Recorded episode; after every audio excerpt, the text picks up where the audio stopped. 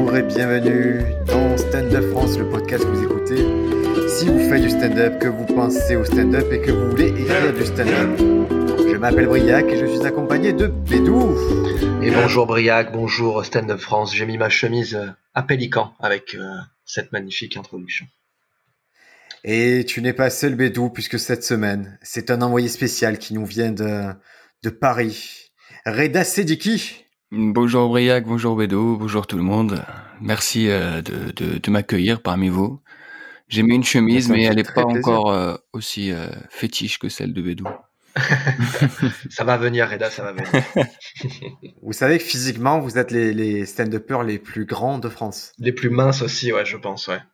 Ah, je connais pas Bédou physiquement, mais Eh ben, moi, je, je suis pas encore à 2 mètres, Reda, comme toi. Je suis à 1m90, il manque 10 cm. ah C'est aussi le talent qui me manque par rapport à toi. non non, mais commence. non, non, je Oh pense là. que c'est moi qui manque le qui moi qui manque à qui manque le talent. Un concours de modestie, ils sont grands, ils sont modestes, c'est cool. Les gars, ça me fait très plaisir de vous avoir. Alors pourquoi Reda est ici? C'est parce qu'en fait, Reda, je l'ai rencontré il y a quelques années au Quai du Rire. Et Ouais. que Pastis aidant, c'est bien entendu.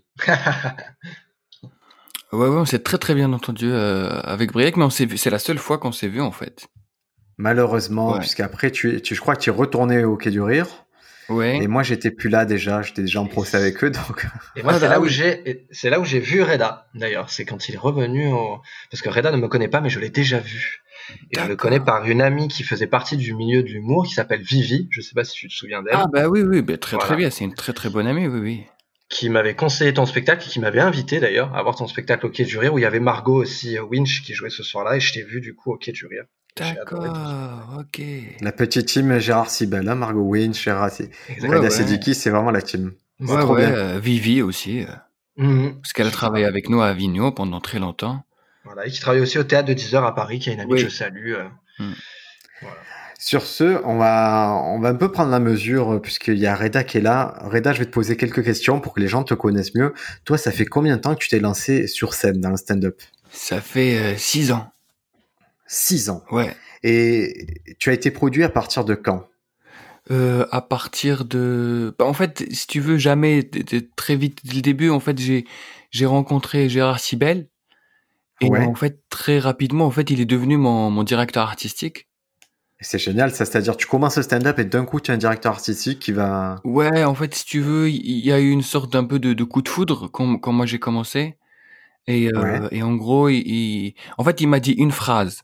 En fait, si, si ça vous arrive des fois où quelqu'un vous dit une phrase et tu sens que la personne a complètement compris où est-ce que tu veux aller artistiquement.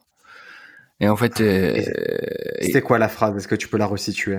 Alors euh, pour euh, euh, euh, non non non c'est pas trop intime. En fait si tu veux euh, moi quand j'ai commencé à monter sur scène euh, très vite euh, comment dire je tu sais moi j'ai pas grandi en France donc j'ai pas les codes. Tu vois j'ai la langue mais j'ai pas les codes et quand j'ai commencé à, à monter sur scène très vite on m'a associé un peu à tout ce qui est Jamel Comedy Club banlieue euh, et compagnie tu vois et en fait, et j'arrive et j'arrivais pas à comprendre en fait parce que c'est pas du tout mon identité, c'est pas du tout ce que je suis, c'est pas du tout ce que je défends. Et euh, mais par contre, le truc c'est que tellement on m'a associé à ça que moi inconsciemment j'ai tout fait pour m'éloigner de ça, tu vois. D'accord. Et en fait, je me rappelle Gérard Sibel quand il m'a vu en, en spectacle et euh, il m'avait dit une phrase, il m'a dit euh, tu viens de signer l'acte de décès du Jamel Comedy Club. Joli, hein Et en fait, pas, imagine, imagine, euh, bah imagine que voilà, euh, c'est tout ce qui, c'est tous les questionnements qui se passent dans ta tête. Et il y a un mec que tu connais ni d'Ève ni d'Adam qui te balance une phrase comme ça. Et euh, là, je me suis dit mais en fait, c'est vrai, Gérard Sibel, il a cette capacité à, à venir vers les gens et à, à un peu les débriefer, à donner des, son avis assez rapidement et, et honnêtement, c'est souvent, c'est assez, euh, c'est assez pertinent ce qu'il dit Gérard. Hein. C'est, faut pas croire, hein. c'est vraiment quelqu'un qui a, qui a un avis tranché. C'est vraiment, il faut pas se vexer si, euh, si ce qu'on fait ça lui plaît pas, comme euh, comme il faut pas se vexer quand en audition on n'est pas pris quelque part. Mais c'est vrai que c'est un avis qui qui est motivé par des années de recherche d'artistes, des années de, de production, de management. ah ouais, il a Et une donc- vision. C'est Monsieur Humour en fait. Ouais, mais vraiment, je pense que son enterrement, ça sera un plateau, ça sera pas un enterrement. Ah, ça serait joli. Ça serait beau Ouais. comme image. Hmm. Toi, tu le connais, Bédou, tu l'as pas encore croisé, Gérard Non, Gérard Sebal, moi, je vais vous le dire honnêtement, le seul souvenir, enfin, la seule chose que je connais de lui, c'est euh, l'émission Incroyable Talent. Parce que j'avais 12-13 ans quand ça a commencé cette émission sur M6, et c'est comme ça que j'ai découvert ce monsieur. Et après, j'ai découvert qu'il était aussi patron du, du festival de Juste pour Rire. Mais je l'ai connu via cette émission, sinon personnellement, je le connais pas du tout. Et des fois, tu l'entends dans certaines interviews. Tu entends comme par exemple Baptiste Caplin qui raconte des, ses débuts et qui dit je devais jouer dans une salle et il y avait un mec, un décideur très important, Gérard Sibel, qui était là. Et des fois, tu, son nom, il revient souvent dans la conversation. Mmh. Mais parce qu'il a une place importante et il a eu une place importante vraiment dans le milieu de l'humour. Et je trouve ça intéressant qu'aujourd'hui, il soit toujours à la recherche de, de prospects, de, de jeunes euh, talents et qui poussent. Et toi, c'est quoi euh, du coup, en tant que directeur artistique, c'est quoi son, son apport dans ta, dans ta comédie, dans ta vie, Reda? Bon, en fait, c'est euh, c'est vraiment déjà c'est un, c'est un œil, un regard extérieur qui est incroyable avec son encyclopédie, on va dire, euh, qui est présente dans son cerveau, où euh, à chaque fois, c'est c'est comme un directeur de thèse. À chaque fois que tu vas sur un sujet, il est là pour euh, pour te guider, pour te dire où est-ce que tu vas aller. En fait, vous avez vu le, la dernière remise des prix de, de Dave Chappelle? Tout à fait. Il y avait un moment, il remercie un vieux, mais tu es un vieux, vieux, vieux. Il dit que c'est son mentor. Il dit c'est son mentor. Il dit que c'est grâce à lui qu'ils ont fait quatre spectacles. Eh ben, c'est, c'est, c'est, je sais pas exactement c'est quoi le rôle de ce mec, mais tu sais, ce mec, il est un peu dans, dans l'ombre et il est là pour, pour, pour le, le, le guider, si tu veux. Ben, en fait, c'est, c'est un peu ça, en fait. C'est un peu Moi, ça. je pense que c'est totalement ça. Je pense que c'est son Ouais. directeur artistique. C'est vraiment ou le metteur en scène. Ouais. Mais en tout cas, le gars, quand tu remercies parce que tu as fait quatre spectacles grâce à lui, que tu dis on va faire les, les deux prochains ensemble, c'est sûr que c'est le directeur artistique ou le metteur en scène. hein. C'est exactement ça. C'est le mec euh, où quand t'as une idée, en fait, euh, tout de suite tu l'appelles et pour lui dire tu penses quoi de ça? Et en fait, c'est un peu ouais une sorte de baromètre où tout de suite il va te dire vas-y fonce. Il peut même carrément te dire il y a trois livres, tu devrais les lire. Des fois il y a des livres qui datent du 18e siècle. C'est beau ça. Hmm. Est-ce que ça marche comme ça, tu penses, parce que c'est Reda et Gérard Sibel, ou tu penses qu'il ou qu'il s'adapte avec d'autres personnes qui sont moins littéraires ou moins... Non, je crois que non non, je crois que lui, je crois lui il s'adapte. Je crois que vraiment il s'adapte. Après, connaissant Gérard, c'est quelqu'un qui est qui est très attaché à l'écriture.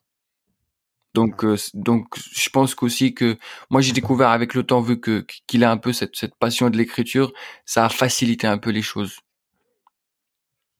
Formidable. Et en parlant d'écriture, du coup, je vous ai envoyé euh, hier un programme que j'ai découvert qui s'appelle Notebooks.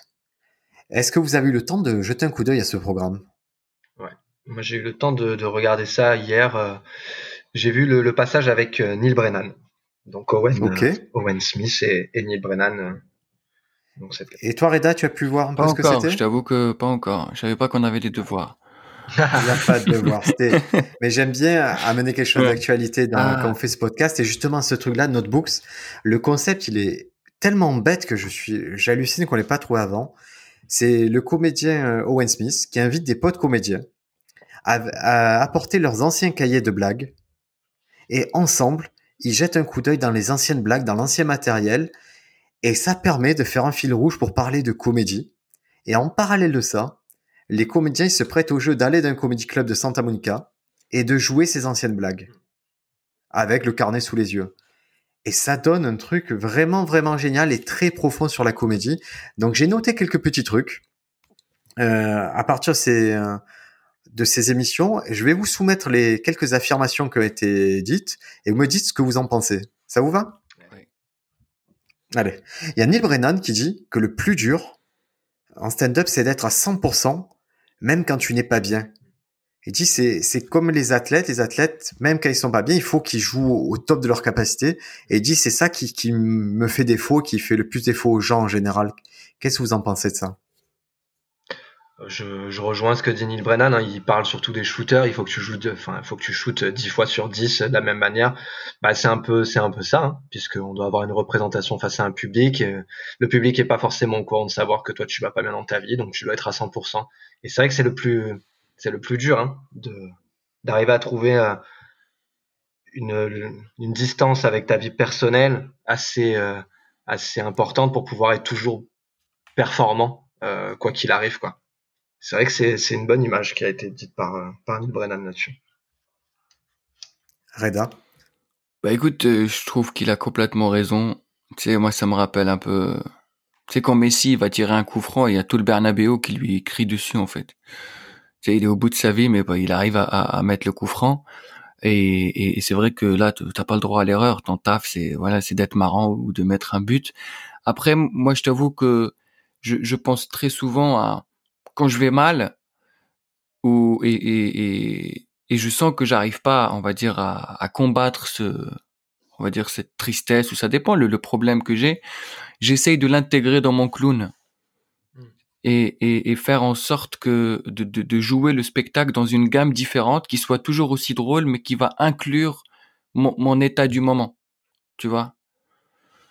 Et, il y a eu un moment où, en particulier, tu te souviens d'un moment où il y a eu euh, un point de bascule comme ça et tu as été obligé de t'adapter fortement? En fait, il y a eu un, euh, il a pas vraiment un point de bascule. Il y a eu un moment, un test, en fait, où euh, je, je, jouais dans un dans un petit théâtre où je jouais deux soirs, deux fois deux, deux fois le même soir. Et en fait, je me suis dit tiens, je vais essayer de jouer la première la première séance on va dire dans un dans un mood joyeux et très complice avec le public. Et la deuxième séance dans un mood un peu on va dire un peu pas aigri mais tu vois un peu plus sarcastique et un peu plus dur. Et en fait je me suis rendu compte que dans les dans les deux fois j'ai réussi à faire le public faire rire le public. Et du coup donc je me dis que mes émotions internes je peux les utiliser pour faire en sorte qu'elles soient un peu partie mouvante complètement de de ma performance c'est très intéressant ce que tu dis. J'avais rarement entendu cette façon d'intégrer ben, l'extérieur, l'influence extérieure à son stand-up. Moi, typiquement, moi, j'essaie de retrouver toujours le même état quand je monte sur scène. C'est-à-dire, si avant on m'a stressé, si avant j'étais joyeux ou quoi, avant de monter sur scène, j'arrive à un état, à peu près un état zéro, qui est un état où dans ma tête, je me dis, je suis très drôle, je suis très très drôle et je vais tout casser. Et c'est à partir de ça que je démarre, mais je, change rarement, change rarement d'émotion quand j'attaque un sketch par contre. moi ça m'arrive, moi je me dis, je me dis ouais, je me dis je suis fâché, mais je suis marrant. Ah, c'est incroyable ça, c'est une mm. super idée. Hein. Ouais, tu peux être frustré tout en te disant bah je vais être drôle aussi. Ouais. C'est vrai que des fois ça peut changer la, la tournure d'une punchline euh, suivant le, du coup l'intonation, le ton que tu vas donner, la couleur que tu vas donner à, à cette punch si t'es joyeux comme tu dis ou plutôt sur un registre cynique quoi. Mais déjà arrivé aussi de de le faire de cette manière-là, c'est c'est intéressant. Enfin, si des fois tu vraiment pas à couper l'émotion que tu as avant de monter sur scène, vaut mieux la, transporter avec toi sur scène qu'essayer de, de lutter avec, quoi. C'est, c'est bien aussi. Moi, j'ai peur de me. Tu sais, des fois, ça arrive que ça arrivé qu'on mette des coups de pression avant de monter sur scène ou qu'on me dise des choses qui me contrarient vraiment. Et, et j'ai peur, me connaissant, que si je monte sur scène avec ça, j'ai peur de, de, partir en impro sur ce truc qui m'énerve et de pas, tu vois, de, ouais, ça...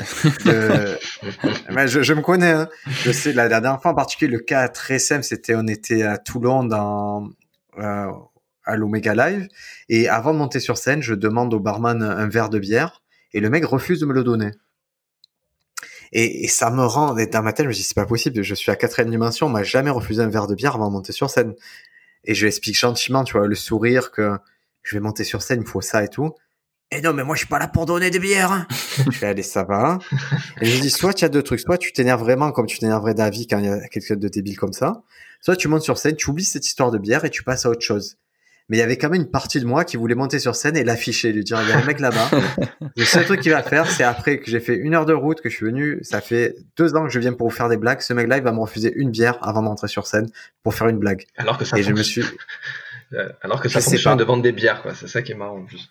Ouais, je sais pas, je sais pas le. je sais, moi, je sens que j'ai bien fait de pas le faire. Quoi. Ouais, je me rappelle une fois, avant de monter sur scène, il y a mon proprio qui m'appelle pour me dire que je vais vendre l'appart.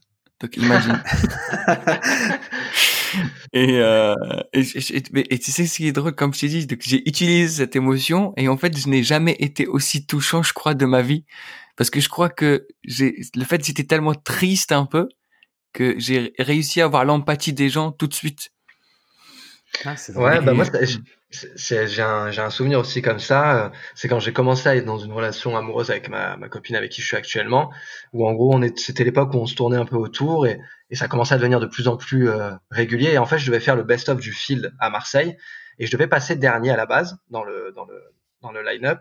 Et au dernier moment, on me dit, tu passes premier, Et elle m'envoie en même temps un texto en me disant je veux qu'on se revoie ce soir. Ben, j'ai fait la meilleure scène de toute ma vie. Je m'en foutais de passer premier, de, de, passer sans chauffe ou quoi que ce soit. J'étais tellement euh, rempli de dopamine que j'ai fait une scène incroyable. Quoi. Et est-ce qu'après ta performance sexuelle était en accord avec euh... Eh ben écoute, je sais, ça, c'était mieux le best-of au feed. C'était mieux. c'était plus simple. pour finir avec des anecdotes comme ça, euh, je, je crois que j'ai déjà raconté, mais moi c'est m'est arrivé avant un festival le diable pour ça, c'est ma mère. Ma mère, si je l'ai avant une scène ou avant un festival, elle va me raconter des histoires complètement dingues. Je sais pas si elle les garde pour ces moments-là, mais elle va toujours me parler de gens qui sont morts, euh, de trucs sinistres. Elle va me... et elle va aligner les, les trucs les plus incroyables et me donner plein d'informations à deux minutes de rentrer sur scène et je sais pas quoi en faire. Et, et, et ça la fait rire maintenant que d'avoir ce travers-là, puisque quand j'ai j'ai eu la chance de conclure le, TED, le TEDx Marseille. Et en fait, je les, j'avais invité mes parents au TEDx. Et je me dit, il faut pas que je les vois jusqu'à ce que je joue parce qu'ils vont me perturber. Et il y a l'entracte et je voyais qu'ils étaient gênés d'aller se servir à manger, à boire et tout. Du coup, je suis allé leur apporter à manger, à boire, les servir. Et là, ma mère, elle me tombe dessus. Et elle part sur des histoires de ta tante, elle est malade, l'autre, elle est morte, il faudrait qu'on aille au cimetière. J'ai dit, mais tu, tu te rends compte que je vais devoir faire rire 500 personnes bientôt dans 10 minutes? Tu es en train de me mettre dans une ambiance, j'ai envie de mourir là à cause de toi. mais ça la fait rire, c'est une forme d'humour. Alors sur euh, une autre affirmation qui a été donnée euh, par Neil Brennan, c'est qu'il dit qu'on n'est jamais au top, jamais, jamais au top. Et il prend pour exemple le fait, il a, il a demandé à Eddie Murphy euh, comment ça, comment tu te sentais en stand-up quand tu étais au sommet, au top, que tu dominais tout? Et Eddie Murphy a dit, mais j'ai jamais été au top.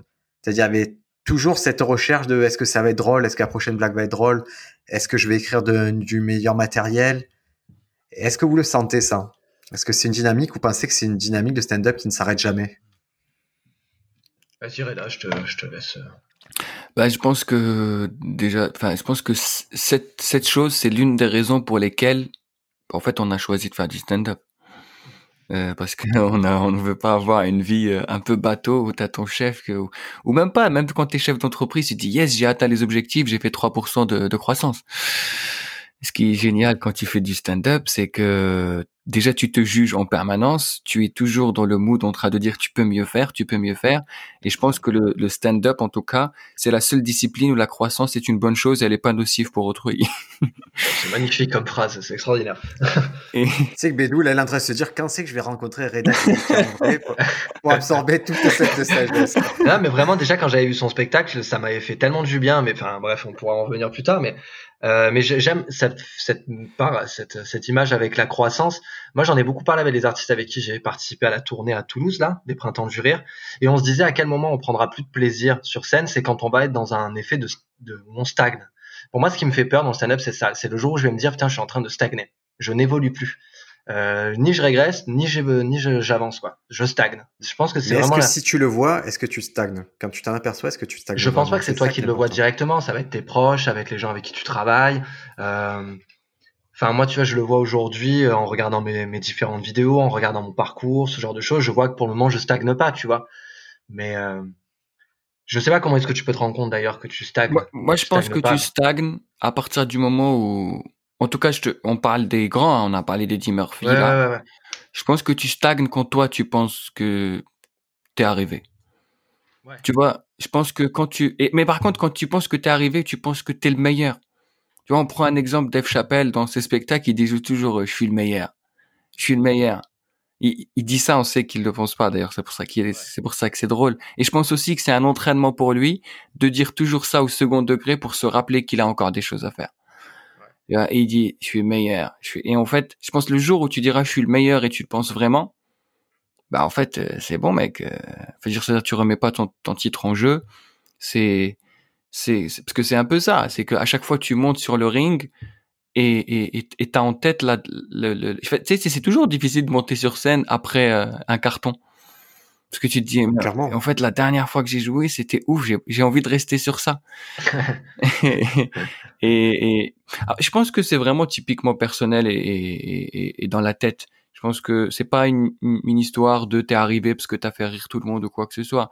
Je pense le moment où tu te dis, c'est bon, c'est moi le boss. Je pense que là, c'est bon, t'as plus rien à faire dans le milieu. Est-ce que vous avez lu le livre de Steve Martin sur ma vie de comique, ça s'appelle? Non, non, moi je l'ai pas lu. Non plus. Alors je vous conseille chaleureusement, c'est c'est un livre où Steve Martin, c'est une biographie, où il raconte comment il est entré en humour. Et en fait, Steve Martin, il faut comprendre qu'à un moment de sa vie de stand-upper, il remplit des stades. C'est un gars, c'est le plus gros carton d'humour euh, à cette époque-là en stand-up. Et du jour au lendemain, il arrête le stand-up. Et il y a toujours eu cette interrogation pourquoi il a arrêté le stand-up, pourquoi il a jamais été avare sur pourquoi il avait arrêté le stand-up. C'est qu'il savait qu'il était arrivé pour lui à un pic et qu'il avait plus, il savait le travail, peut-être une la dizaine d'années de travail qu'il fallait encore pour réatteindre ce niveau si vous voulez le faire euh, sur un second spectacle. Et donc il a dit j'arrête là, maintenant je vais faire le cinéma, je vais faire d'autres choses qui me passionnent, mais j'aurais plus ce niveau-là sans, euh, un travail acharné, je sais ce que ça demande et je suis plus prêt à le faire. Ouais. Bah, si on, reprend aussi la comparaison encore une fois avec le foot, euh, c'est un peu ce que disait, euh, je revoyais encore une interview de lui de Zinedine Zidane, où il dit voilà pourquoi j'arrête à la Coupe du Monde, parce que tu peux pas faire mieux que d'arrêter à ce moment-là, quoi. Et qu'il estimait qu'il avait pas, qu'il allait faire quoi, une saison de plus dans le championnat espagnol alors qu'il pouvait finir sur une Coupe du Monde, et c'était le mieux pour lui. Et la- l'avenir, le, enfin, le passé, enfin, ensuite la, la réalité lui a donné raison. Il finit sur une finale de Coupe du Monde où il fait une panenka, il met un coup de boule, tout le monde parle de lui. C'est magnifique, quoi. Tu peux pas faire mieux. Le mec il part en étant royal, quoi. Et euh, et t'en as plein des sportifs comme ça qui veulent, qui voulaient partir. Je, je veux bien le discuter, hein, la, la fin royale, là, je veux bien discuter la fin royale. Ah, je trouve, bah, je sais pas, mais romantiquement pas, enfin, c'est romantique, tu vois, enfin, c'est, c'est même épique comme fin, c'est, c'est, c'est, c'est trop beau, quoi. C'est un mec qui, qui, qui a libéré tout un pays, genre, euh, qui, qui a fait sauter tout un pays avec deux coups de boule, après il nous a fait pleurer avec un Si autre de j'arrive à la conversation, j'ai l'impression qu'il parle de De Gaulle. Là. moi, je suis toujours dans un, je suis toujours, tu sais pas si ce que je dis c'est bien ou c'est pas bien, tu vois, tu sais pas trop si c'est colonialiste ou décolonialiste ce que je suis en train de dire. tu Il a vois. libéré tout un pays avec deux coups de boule. Ah là là. Je parle de Zizou, bien évidemment. Voilà, je, je rassure les gens. Je parle de Zizou et de pas de, et pas de, Et un autre truc que dit, euh, et ça je trouvais ça drôle, euh, c'est Neil Brennan qui teste ses blagues sur scène. Il y a les gens, il les accueille, c'est assez mitigé puisqu'il teste des vieilles blagues qui sont pas abouties ou il a pas exactement le delivery exact. Et il dit ouais mais vous voulez, vous voulez des blagues terminées mais vous avez pas payé le prix pour des blagues terminées. Est-ce que c'est pas une belle façon de faire passer l'idée qu'on teste aussi? Ah oui. Mm. Ouais, ça- J'ai déjà entendu ici à Marseille, hein, euh, par exemple, on s'en fout des transitions, vous n'avez pas payé quand la soirée elle est gratuite. Ah j'aime pas ça, Ouais, j'aime ouais, pas mais- trop ça. Cette Ouais. façon, il y, a, il y a vraiment deux façons de faire et, et celle que j'ai entendue moi, elle est pas super élégante des fois. Mais je trouve que c'est plus, c'est, c'est plus, enfin, on l'a déjà testé nous ici au, au Diogène Comedy Club, on l'explique, voilà, c'est plus un esprit de laboratoire, les gens payent pas et, euh, et ça va avec. Effectivement, on a un état em- embryonnaire de- d'un texte qui vient d'être écrit et si éventuellement ils veulent voir le produit euh, fini, bien abouti, bah il y a des comedy clubs où c'est payant quoi. En gros, c'est, c'est un peu l'image quoi. Comment tu testes toi Reda? Euh, moi, je t'avoue que généralement, je très très souvent, je, je teste dans le spectacle directement. Ça, c'est vraiment une capacité quand tu as un spectacle Ouais. complet, que tu es assez travailleur, tu peux inclure des passages dans, dans ton spectacle et tu, et tu estimes à combien le, le volume de tests par année ou les choses que tu incorpores dans un spectacle? Euh, bah en fait, j'essaye. On va, en tout cas, j'essaye d'avoir une discipline de, j'essaye une minute par représentation sur 60. Ce qui est énorme, hein. Ce qui Ouais, est, ouais, euh, c'est vraiment énorme. C'est, c'est, c'est- ça a l'air de rien, mais c'est entre, c'est quasiment 2% de, de ce que tu fais. Ouais. Et c'est, euh, Et, et des fois, ça part plus loin. Mais je veux dire, en, en moyenne, une minute. Mais genre, ça m'est déjà arrivé de tester cinq minutes. Genre, euh, et genre, euh, je, je sais pas pourquoi. Je, je- voilà, des fois, t'as une intuition. Tu te dis, c'est cinq minutes leur place. Elle est là. Et euh, ça peut rentrer là. Et, et, euh, et du coup. quand tu fais 5 minutes, c'est en passant à ce spectacle-là ou c'est en, en pensant au prochain? Euh, alors, quand je ça, je t'avoue que ça dépend. Je t'avoue que ça dépend parce qu'en fait, moi, j'écris pas en mode je, je passe à ce spectacle. En fait, moi, j'écris, mon premier spectacle et en fait, et après, j'ai commencé à tester des choses en lui parce que je considère que c'est une continuité. Hein. Et dès que j'ai considéré que il était assez mature, pour moi, j'avais un deuxième spectacle. Tu vois ce que je veux dire? Alors, juste, je te pose une question Mm. justement sur les spectacles. Qui c'est qui a trouvé le nom de tes spectacles? euh, Alors, le premier, c'était moi. Le premier spectacle s'appelait Lettre à France. Ouais. Et après, il y a eu le deuxième, euh, Deux mètres de liberté. Deux mètres de liberté, c'était une pote, en fait. Une pote où euh, j'étais vraiment, j'avais pas, j'avais, j'avais pas envie de mettre de titre. Pour te dire, j'étais à une période de ma vie où j'avais même pas envie de mettre ma photo sur l'affiche. Parce que je, connais, je connais ça. tu vois, genre, mais, tu vois, genre, et je sortais des arguments, genre, oui, mais l'artiste n'est pas important, alors que je sais qu'en vrai, j'avais juste la flemme de trouver un graphiste et un photographe. c'est tout. Parce que euh, les deux, moi, je trouve l'être à France, je trouve ça super pertinent parce que ça, ça implicite un point de vue et, et ton histoire. Et là, deux mètres de liberté, je, je sais pas, il y a quelque chose dans cette affiche qui est détonnant par rapport aux affiches classiques mais qui est à la fois simple et élégant. Ben justement, en fait, la, la, personne qui a fait cette photo, c'est en fait c'est une artiste, on va dire qui fait déjà de, de, de, la photo et qui est un peu, on va dire, euh, euh exposée partout dans le monde. Et je, je l'ai contacté pour ça. En fait, j'avais envie que le produit soit artistique de l'affiche jusqu'à la fin. Tu vois ce que je veux dire? Mais tout est raccord, hein. tout est raccord. Ça sous-entend tellement d'idées, ce que tu. Je trouve vraiment il y a une recherche et ça se sent. Et quand je me prends ça dans la tête, que ce soit le noir et blanc, le fait que tu sois, que tu aies les pieds décollés du sol, ton regard, il y a tout. Il y a la, la, promesse, en fait, toute ta promesse de ce que tu fais, elle est contenue dans l'affiche et c'est très rare ça. Ah ouais, c'est cool. Par contre là, je suis en train de, enfin mon troisième spectacle est prêt là, et de qui devait sortir en juin. Je devais faire deux showcases en juin à Paris. Ouais. Et, euh, et je devais faire. Euh l'affiche euh, là en mois de février. Donc comme après c'est parti en sucette. Du coup, donc euh, tu sais que bon, j'avais quelques idées, mais le, le temps du confinement, tu réfléchis et tes idées deviennent obsolètes et tu te dis non, c'est un signe, je dois faire autre chose. Mais par contre, j'ai le j'ai le titre, je peux vous le donner en, exclu. Ah, avec grand plaisir. qu'il sera aussi euh, bien. Alors, on va débattre parce que Bédou travaille sur son spectacle. Moi, je travaille aussi sur l'affiche du troisième aussi. Donc, Dis-nous tout. Alors, euh, pour vous dire tout, euh, pour ce troisième spectacle, je voulais pas mettre de titre. Je voulais juste mettre Reda Sediki parce que je voulais euh, travailler beaucoup plus une identité euh, d'un point de vue euh, d'écriture et d'un point de vue, on va dire, de, de on va dire de, de, humoristique, de stand-up. Tu vois, vraiment de travailler sur Reda Sediki plutôt qu'une thématique de spectacle.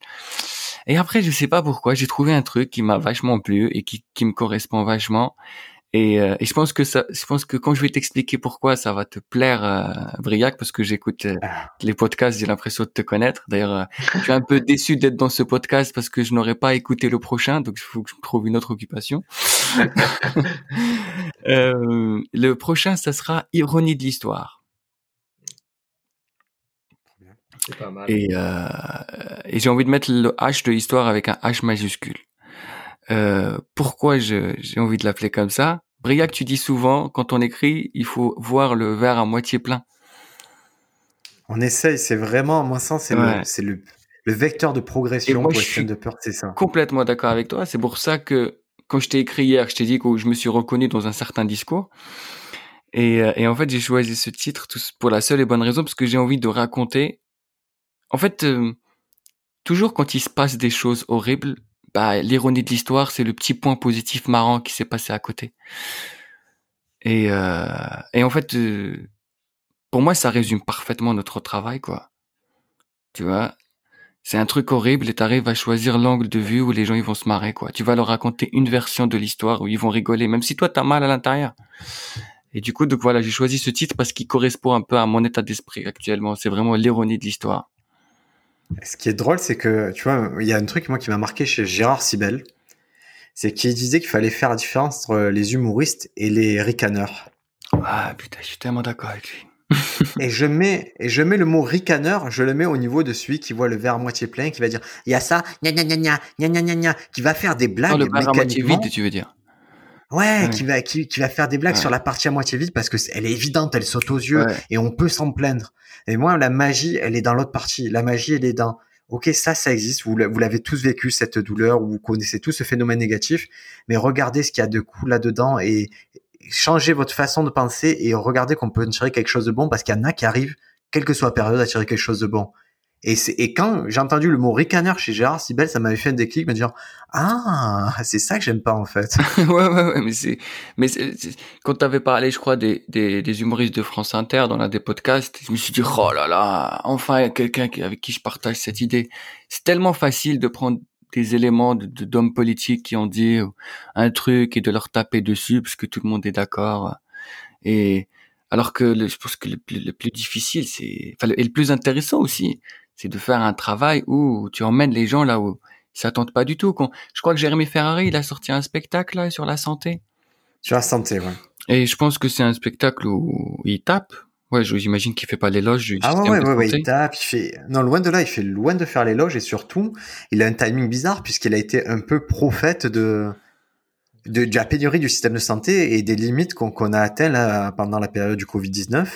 Donc je pense qu'au sortir euh, du confinement, c'est quelqu'un qui aura un propos encore plus appuyé. C'est un mec qui va pouvoir arriver sur scène et dire je l'avais dit et je vais vous expliquer pourquoi ça se passe comme ça en plus.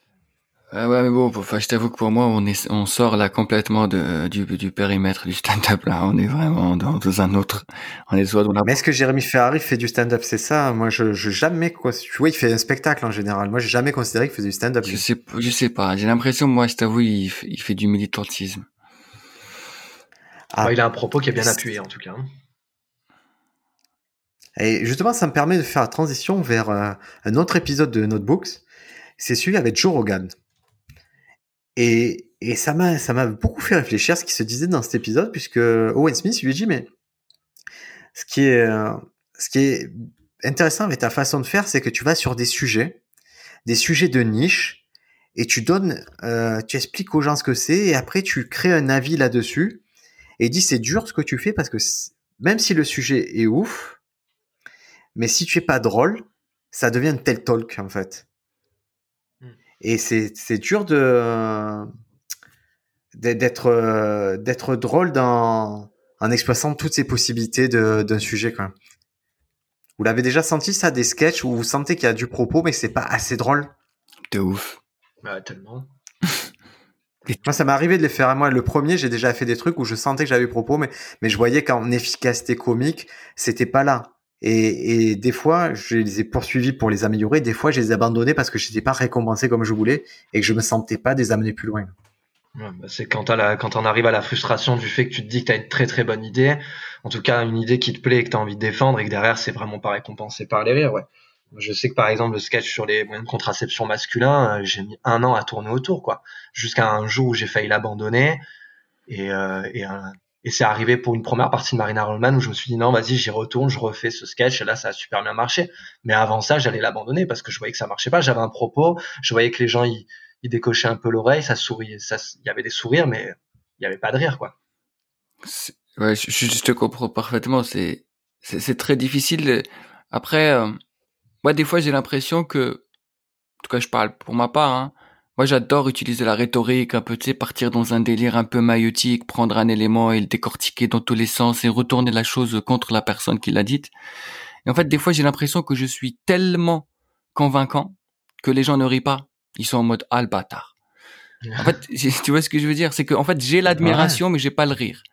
Et du coup, ça, c'est, je crois que, c'est pour ça qu'il dit ça, parce qu'un TED, généralement, les gens, ils sont en train de t'écouter, ils disent, ah ouais, mais il a raison je, crois que je crois que parfois on est tellement on va dire euh, je sais pas comment dire on est tellement sérieux dans l'écriture dans la manière avec laquelle on décortique qu'on devient plus convaincant que marrant mais euh, tu vois moi j'ai l'impression ouais excuse-moi j'ai l'impression que c'est euh, à mon sens pour moi c'est une des signatures de ton écriture Reda. Hein.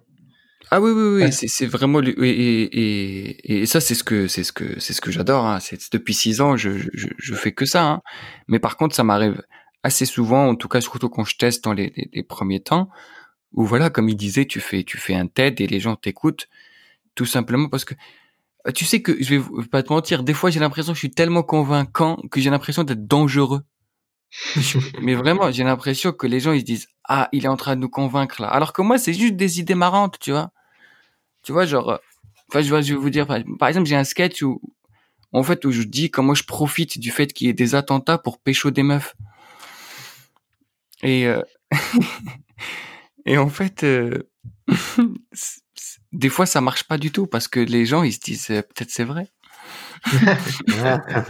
et moi, c'est une phrase qui qui m'est souvent revenue quand j'ai vu ton spectacle au Quai du Rire.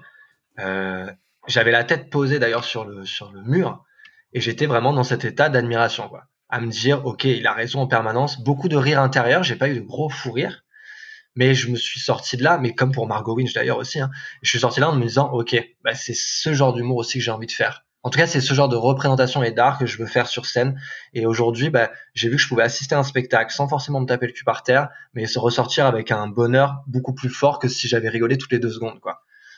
Et euh, après, comme il dit Black, c'est ta signature. En tout cas, moi, c'est ce, qui, ce que j'ai apprécié. Et le rire intérieur, c'est ça qui est compliqué pour un artiste, c'est qu'on peut pas le mesurer puisqu'on ne l'entend pas. Ouais, mais, je t'avoue qu'aujourd'hui, enfin, j'essaye quand même d'être de plus en plus marrant parce que je pense qu'il y a un travail derrière pour transformer le rire intérieur en rire extérieur, tu vois? Ouais. Dans le sens où c'est facile de dire les gens rient intérieurement. Non. Oui, bien sûr. Bah oui, tu peux te satisfaire de ça aussi à la fin. Mais euh, mais c'est important aussi quand tu l'as déjà, quand tu sais que de base tu pars sur un propos ou euh, ça m'est déjà arrivé plein de fois en testant et que le public vient te dire ouais j'ai rigolé intérieurement, il y a des choses qui me plaisent, ça mérite d'être gratté en gros pour essayer de trouver un effet comique encore plus fort et que là il y a un rire extérieur qui arrive quoi.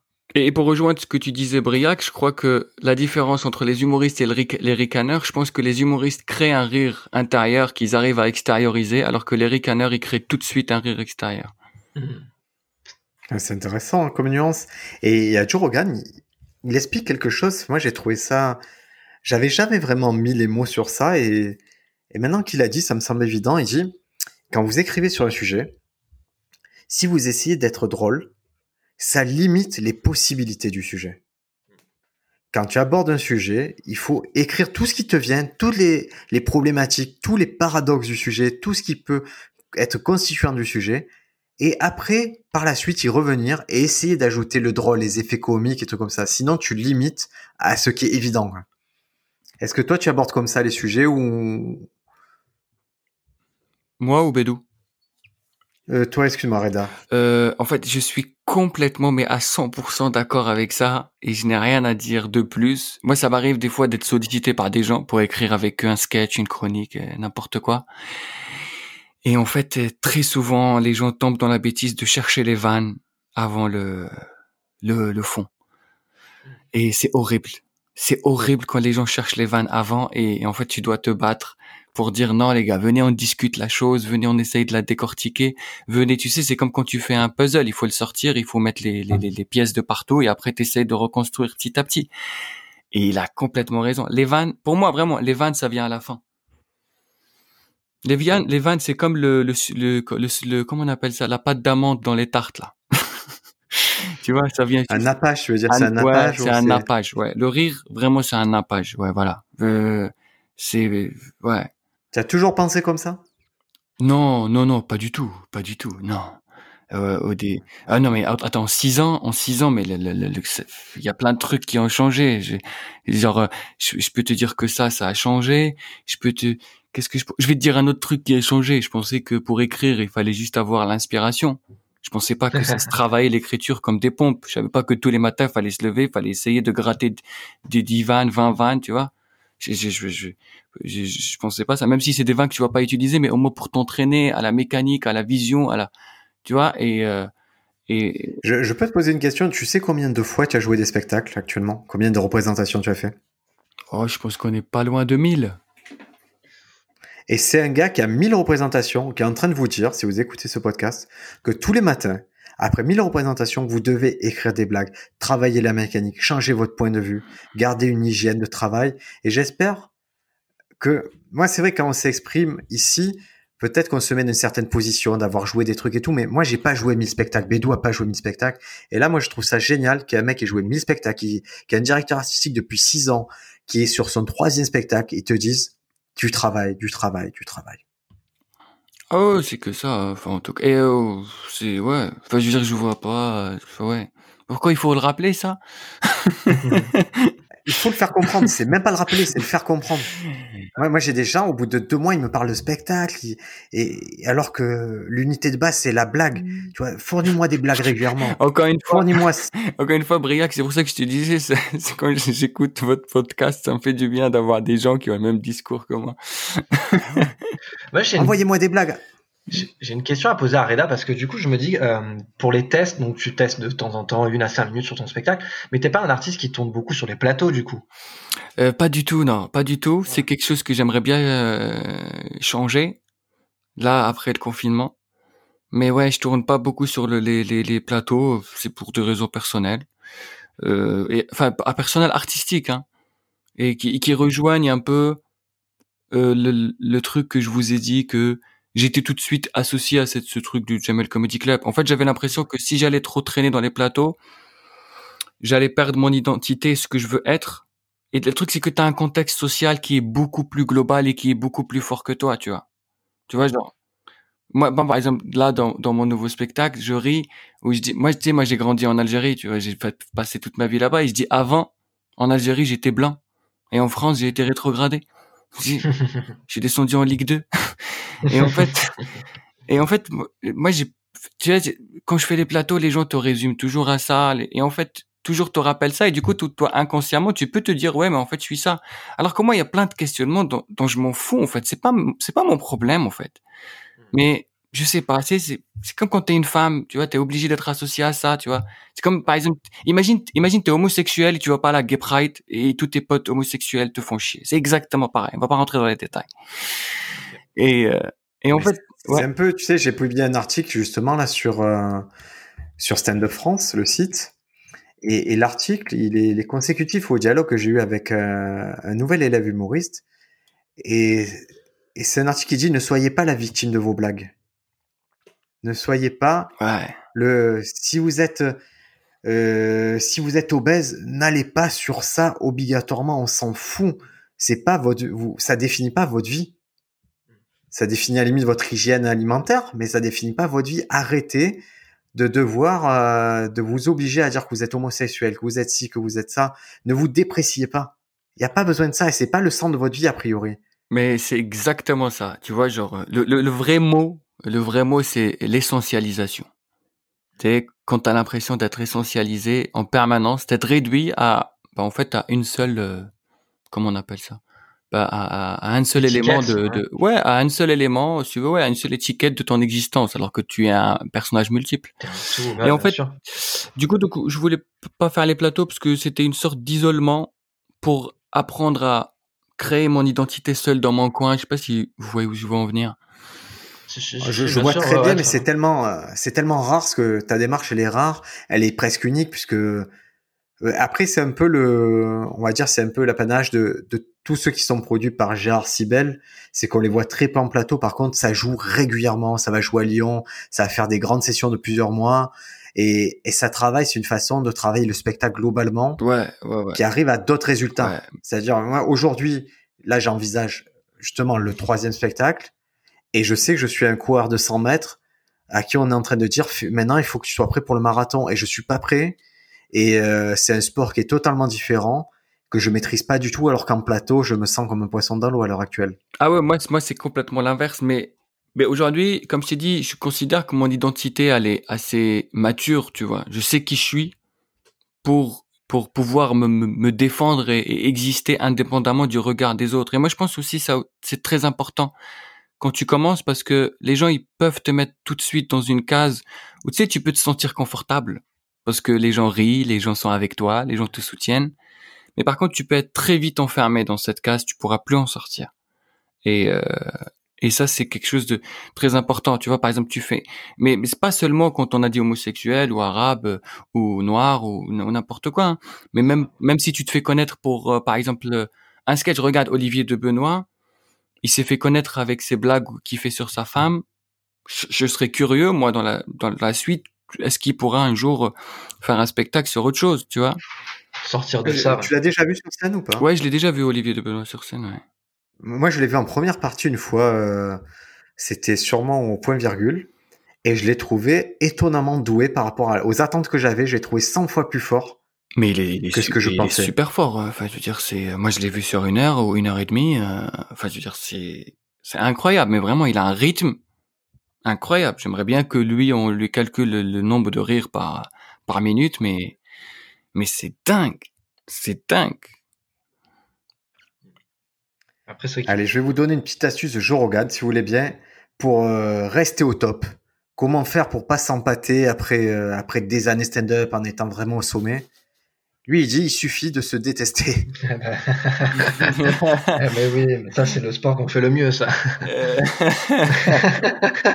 Ah, moi, je suis très fort là-dedans. Suffit de se détester, c'est pas, c'est pas mal. C'est une phrase que tu te mets sur le miroir, du coup, dans, le, dans la salle de bain, tu sais, tous les matins, tu te dis, tu te détestes, tu te détestes. C'est beau.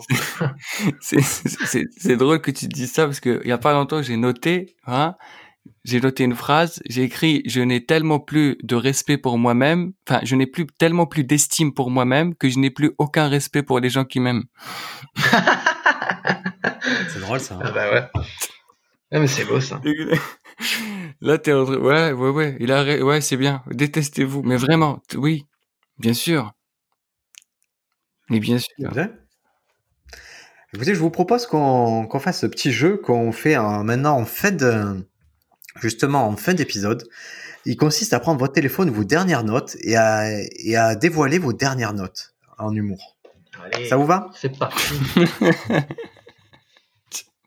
bon, déjà, Reda nous a donné en exclusivité son titre du spectacle. Hein, c'est déjà beau. Hein. Alors, je veux égaliser parce que je vais en parler et je galère justement. Vous allez peut-être m'aider sur l'affiche. Moi, je savais que le spectacle s'appellerait Pierre, Papier, Micro. Le, ton spectacle à toi? Ouais, moi je veux que ça s'appelle Pierre, Papier, Micro. Ouais. Et j'ai trouvé l'identité visuelle que je voulais, le style d'un artiste qui me plaît. C'est une silhouette avec, euh, en gros, tu, y a, on ne verrait pas vraiment ma tête non plus. Tu aurais que la silhouette et dedans un décor. Et là, maintenant que j'ai dit pierre, papier, micro, ça me limite l'approche du décor et je suis bloqué, mais d'une force. Alors qu'on me demande l'affiche là pour me programmer à les endroits, j'ai un, un, blocage créatif terrible sur euh, sur le graphisme maintenant.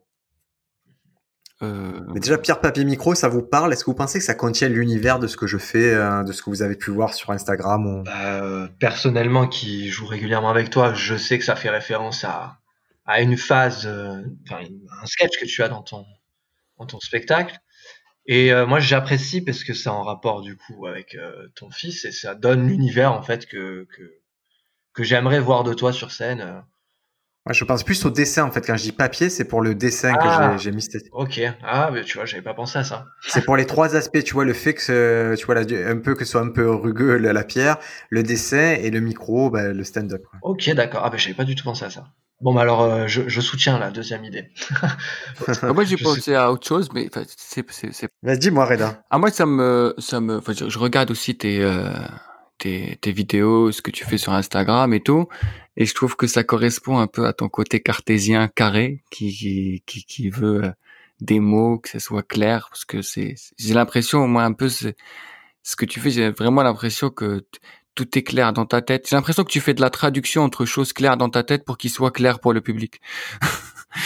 ah, c'est drôle parce que tu vois, moi j'ai une particularité, je sais pas, je pense qu'on a jamais parlé, mais mais souvent au début dans mon stand-up, même quand j'ai parlé d'autres humoristes, moi, ma plus grande crainte, ça a été de ne pas être compris. Ouais, mais, mais, mais on, je, je, on, en fait, on voit, on voit que le, ouais, que, que le gâteau, il est vraiment hyper, euh, hyper grand, hyper réfléchi et hyper dense.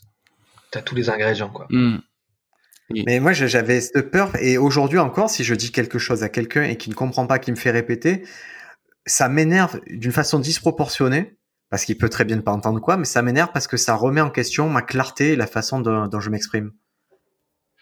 Ouais, mais c'est euh, et puis ça va bien avec le jeu euh, pierre feuille ciseaux, enfin pierre feuille pierre feuille ciseaux, oui pierre feuille ciseaux. Ah, tu allais faire comme mon fils, tu allais dire pierre feuille papier ciseaux. J'ai fait l'erreur. C'est une aberration. J'ai fait l'erreur pendant des années, mais c'est comme tu le dis dans le sketch, c'est que c'est le jeu où les les, les règles sont contenues dans le titre.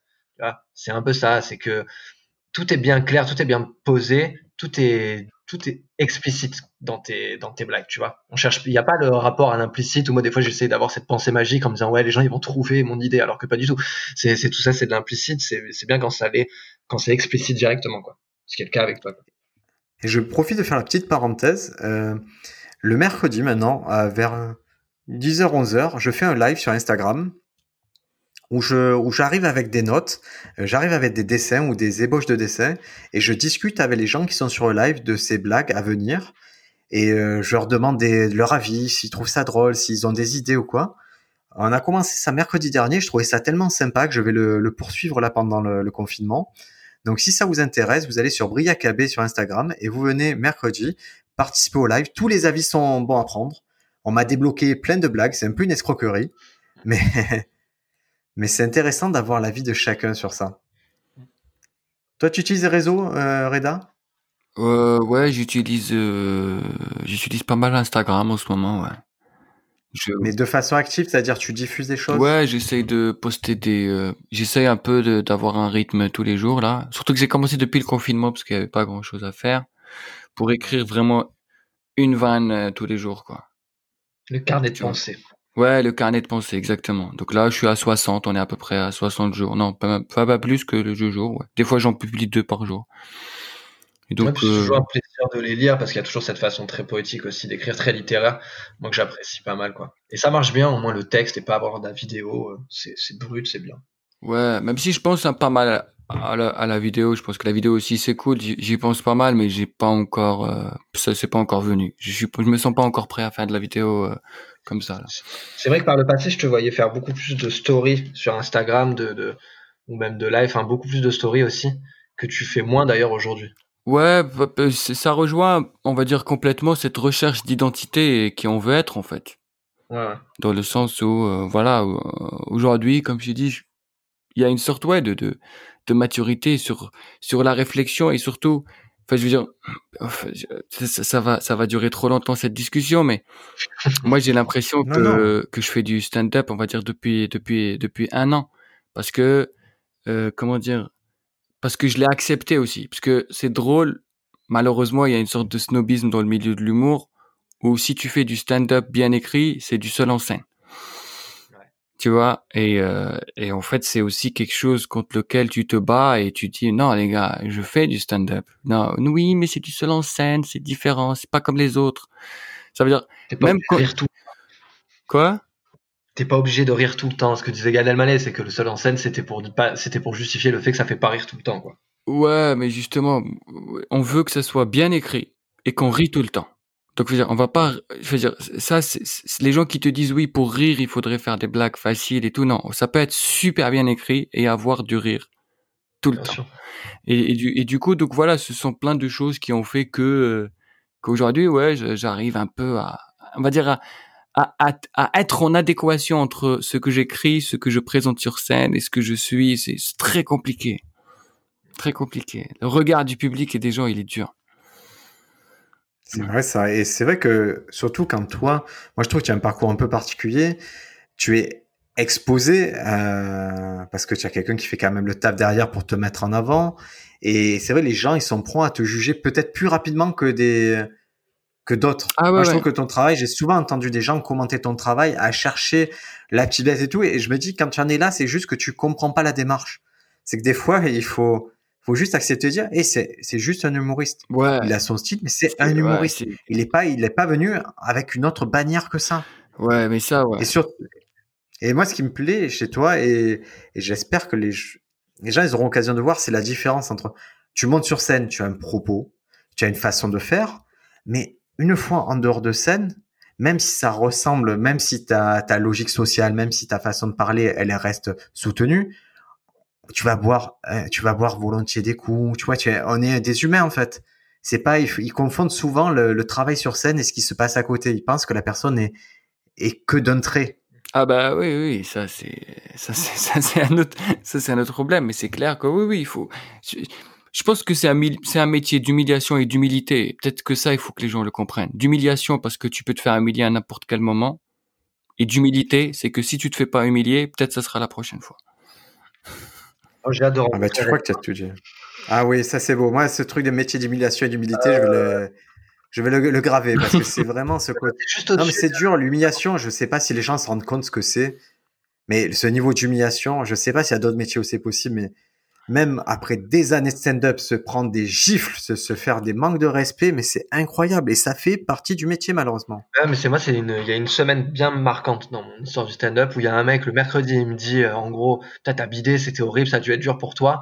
Et euh, deux jours après, où quelqu'un me disait, ah, j'ai jamais vu un truc aussi fort. T'imagines euh, les, les, les, retours que tu vas recevoir en deux jours différents, c'est-à-dire il y en a un qui te dit qu'en gros ce que tu fais c'est horrible, l'autre qui te dit c'est du génie.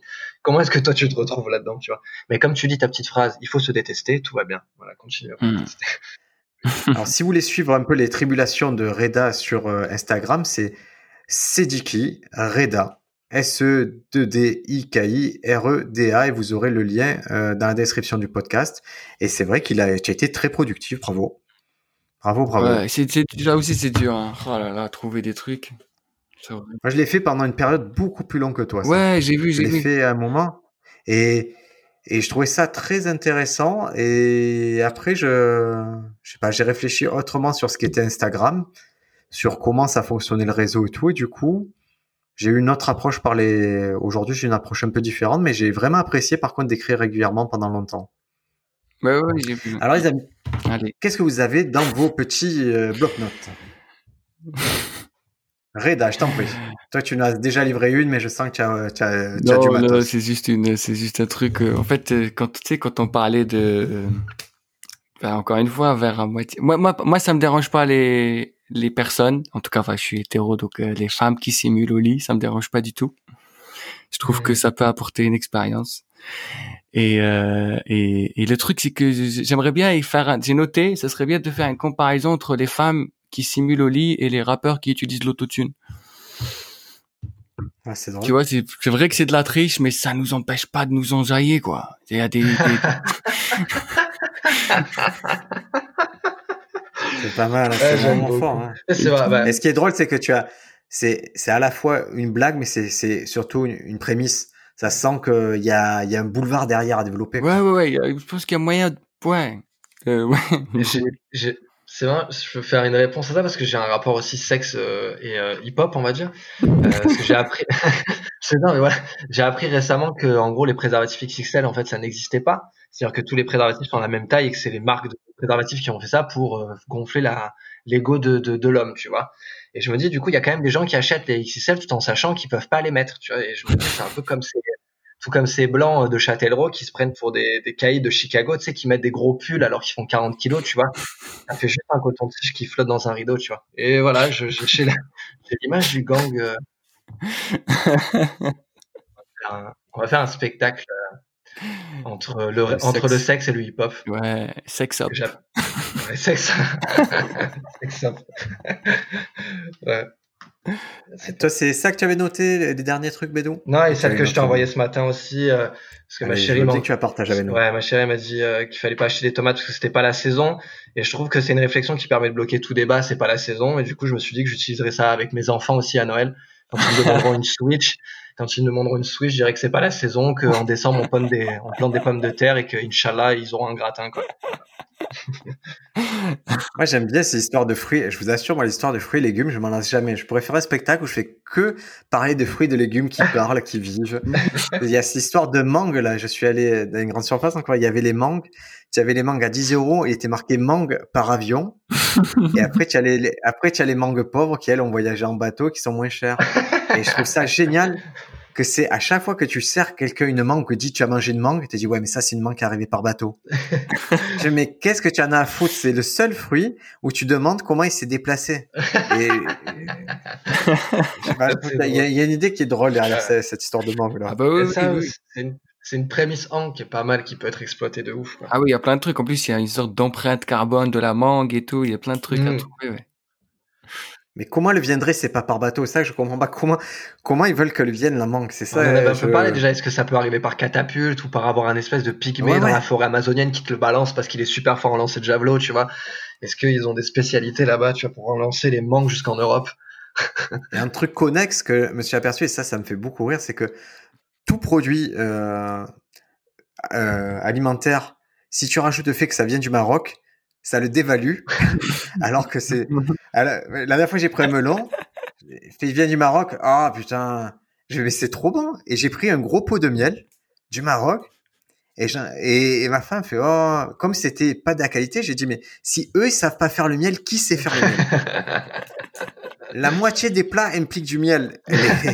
non, il faut, faut aller vers les forces des gens. Je vais pas leur demander du saumon fumé. Par contre, le miel, ils sont là, quoi. Tu sais que c'est pas des bases crèmes au Maroc, quoi. C'est des bases miel direct. ah ouais, mais c'est fabuleux le miel. Si tu l'aimes, si tu l'aimes tant que ça, tu vas, tu vas le soigner. c'est vrai, ça, ouais. Mm. En plus, hier, j'ai acheté... Et la même façon, si tu veux faire. Mais je t'en prie. Non, hier, j'ai acheté des tomates Maroc. Mais par contre, je les, je les ai achetées exprès Genre, euh, ouais, moi, ça m'est arrivé l'inverse. Parce qu'en fait, là, les tomates françaises, comme ils sont en mode, tu sais, production, elles arrivent, elles sont pas mûres. Ah Alors que, du coup, je me suis dit, si elles viennent de plus loin, elles ont eu le temps de mûrir. Bien sûr. Et il y a un truc, c'est que moi, je me suis aperçu qu'on voulait faire passer une banane ou quelque chose aberrant. On te dit ça, c'est une méthode américaine. Ouais. Et à chaque fois qu'on veut faire passer vraiment un truc aberrant, on te fait référence à l'Amérique. C'est à l'américaine. Ah, c'est la méthode américaine, ça. Américaine, bien sûr. Tu sais, le marketing, ou quand, les gens ils sont horribles, les RH ils sont horribles, ah, ça c'est la méthode américaine. Non, c'est un fils de pute. il y, a méthode américaine et il y a aussi c'est berlinois. Beaucoup, euh, c'est berlinois. Ah, ça c'est la solidité, ça c'est très solide. Ouais, non, ou alors dès que tu sais, on te dit tu vas faire une soirée dans un, dans un hangar et, et les sièges c'est des, des palettes, ah, c'est berlinois quoi. Dès que c'est, du coup, dès qu'il y a de l'argent, c'est américain. Dès qu'il n'y a pas trop de thunes, c'est berlinois. Ça justifie. Et pour moi, les deux, c'est des fils de pute. c'est ça qui est. ça résume vite. Euh, Reda, est-ce que tu as eu une autre blague sur ton carnet noté? Bah, Je vais voir, je vais, euh, je vais aller, je vais aller à la suivante. Hein. Euh, ouais, j'ai écrit un truc comme quoi je n'avais, bah, en fait, j'avais du mal avec le mythe de l'horloge biologique parce que je me suis retrouvé à dire des phrases. J'ai des insomnies à 14 heures. du coup, euh, dire, à la formule, j'ai des insomnies à 14 heures, elle est marrante. Ouais, et puis ce que j'aime, c'est que c'est que le champ lexical, tu vois, il y a une logique d'un champ lexical qui moi me parle tout le temps en fait. J'adore quand les sketchs ils font, ils jonglent bien avec les mots quoi. Ah oui oui, oui c'est ça, il faut, c'est important la musicalité. Attends. D'ailleurs, j'espère qu'un jour dans le stand-up, on va calculer le nombre de pieds et tout. Euh, tu connais ça un peu? Parce que moi, je me suis dit, aujourd'hui, je me suis dit, ok, il y a des blagues. Et récemment, je, en particulier, un type de blague, on me disait, euh, on disait avec Bédou, par exemple, le X et le Y du Z. Ouais. Par exemple, le vin, c'est le bébé du, euh, quoi, du raisin. Ouais. Et je me suis dit, mais la langue française est tellement riche mm. que ça a déjà dû être mis sur papier, ce que c'est cette figure de style. Du coup, j'ai tapé figure de style langue française et là, je suis tombé sur des trucs d'une profondeur. En fait, j'arrive juste pas à retenir les noms parce qu'il y en a tellement qui sont complexes. C'est un peu ça, ouais. Et surtout, si tu le sais, tu vas communiquer avec qui avec ça? Tu vois, je peux pas dire à ce moment-là, tu devrais faire une prosopopée euh, première.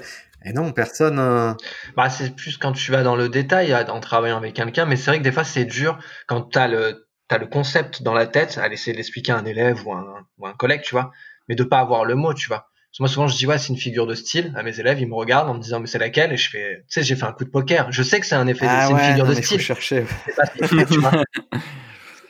je pense que tu peux utiliser ce genre de truc quand la personne connaît cette figure de style et vous n'avez pas besoin d'expliquer les choses. Ouais, ouais. Et quand tu as posé un vocabulaire commun, c'est pour ça que je me bats beaucoup en début d'année avec des élèves pour poser un vocabulaire commun et qu'on soit tous d'accord sur ce qui est une prémisse, un angle, une punchline. Ah on revienne pas dessus. Mmh. Ouais, ou des fois on trouve des des des, des, des termes qui est propre à nous et euh, ce qui fonctionne aussi bien. Tu vois, quand tu as l'habitude de travailler avec 3, 4, 5 personnes, bon bah si on n'a pas la, le, le, terme exact, euh, on sait trouver notre propre terme, on sait qu'on va le retrouver à chaque fois quoi.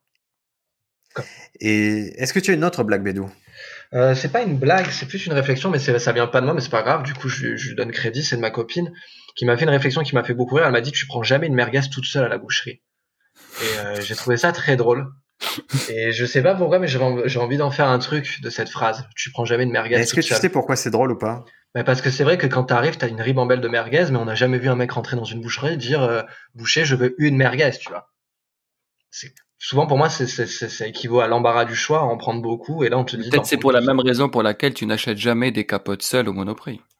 Ouais. Mais tu on les, qu'on les vend par unité Non, dans les monoprix, ça se vend pas par unité. Oui, mais même quand tu achètes une boîte, tu n'achètes pas juste une boîte et tu sors. Ouais, c'est vrai. C'est vrai, Il y a ça, et à côté, moi, je pense que dans, dans ces blagues-là, ce qui est con, mais c'est que le mot merguez, il est drôle aussi. Ouais, aussi, oui, oui, bien sûr. Tu prends jamais une merguez toute seule, c'est Tu sais pourquoi? Parce que ça vient du Maroc. C'est pour les mêmes, c'est pour les mêmes raisons qu'on n'aime pas les produits qui viennent du Maroc. si tu rajoutes un mot à, consonance marocaine, ça devient drôle automatiquement. Alors moi, ma dernière blague, c'est rare. D'habitude, j'écris rarement des blagues concises ou je les travaille pas comme ça. Et là, elle m'est venue nette. C'était quand tu as un enfant de 5 ans tétraplégique, ton rêve, c'est de le voir bouger. Et quand tu as un enfant de 5 ans normal qui bouge, tu le voir Et, là, c'est les blagues, c'est rare qu'une blague me vienne où je me dis, ok, je peux plus rien enlever, plus rien ajouter, parce que tous les mots, je peux. Bah, tous les mots ici. Bah ouais, t'as fait le AAB, BBA, quoi. Tout est, tout est bah rentré dedans, quoi. Et voilà, c'était, euh, c'était un peu les dernières blagues que j'avais mises. Les amis, moi, ça m'a fait vraiment plaisir ce podcast. Ça m'a un peu levé l'esprit, je vous le dis. Euh, ça m'a fait super plaisir aussi, les gars. Vraiment, ça m'a, ça m'a fait énormément de bien, sachez-le. Ouais, c'était super beau. Euh, Reda, moi, je, je, te propose parce qu'après, quand le confinement s'arrête, toi, tu vas reprendre ta vie, ta vie d'artiste, ta vie civile, et tu auras moins de temps à nous consacrer. Moi, je te propose avant la fin, avant le 11 mai, que tu reviennes un coup avec nous. Cette fois-ci, je te donnerai des devoirs très précis à faire. Mais avec grand plaisir. Et comme ça, on repartira sur une conversation un peu plus longue. Et voilà, si, euh, si vous voulez retrouver Reda sur les réseaux sociaux, tous les liens seront dans la description du podcast. Si vous voulez suivre euh, la série The Notebooks euh, de Wayne Smith, je vous le conseille grandement. Vous mettez les sous-titres anglais, c'est très facile à comprendre. Et Bédou, toi, tes réseaux sociaux, eh ben, c'est FASM2000, c'est ça? Voilà, sur Facebook Bédou, B-E-D-O-U, et sur Instagram FASM2000, comme l'insecte avec un 2000 derrière. Allez, quant à moi, je vous donne rendez-vous mercredi prochain sur Briacabé sur Instagram pour vers 11h, je pense, pour faire une petite session blague. Tout le monde est là pour pour donner, pour blaguer, pour trouver des sujets, pour trouver. Moi, je suis là pour vous, pour qu'on m'ouvre des portes. Parce que seul, je, je suis limité dans ma pensée et je me suis aperçu qu'à chaque fois que quelqu'un était là pour me relancer, ben ce travail-là, il me fait beaucoup, beaucoup de bien, bien à l'esprit, bien au moral et bien à mon stand-up. Et c'est peut-être ça qui fait Gérard avec toi, non, un peu Reda? Euh, ouais, pas pas exactement. Je t'avoue que que par exemple de des fois j'ai besoin de, on va dire il, il il il assiste beaucoup plus à une échelle plus grande. Ouais, pas forcément d'un vraiment à l'échelle genre j'ai lu euh, l'unité c'est dans ton site où il y avait marqué l'unité d'un spectacle, c'est une blague? Exactement. Ouais, Gérard, vraiment, il parle d'un point de vue vision globale et tout, mais c'est vrai que j'aurais Enfin, déjà, j'ai des potes un peu assez proches avec qui je parle très souvent quand j'ai une blague et je sens qu'il peut me débloquer un truc. Et euh, ouais, j'ai des kinés, si tu veux, des kinés de la vanne. Mmh. des partenaires, hein, il faut. Et toi, est-ce que tu es dans la team qui va parler des blagues avec les gens qui rient à tes blagues ou, ou avec euh, les autres? Euh, Non, moi j'essaie toujours de pécho la meuf qui me calcule pas en soirée. Ah. On va bientôt se voir, Reda. Bientôt, on va se Écoutez, les amis, merci. On se retrouve euh, au prochain numéro. Merci, Reda. Merci, Bédou. Passez une bonne semaine. Merci beaucoup.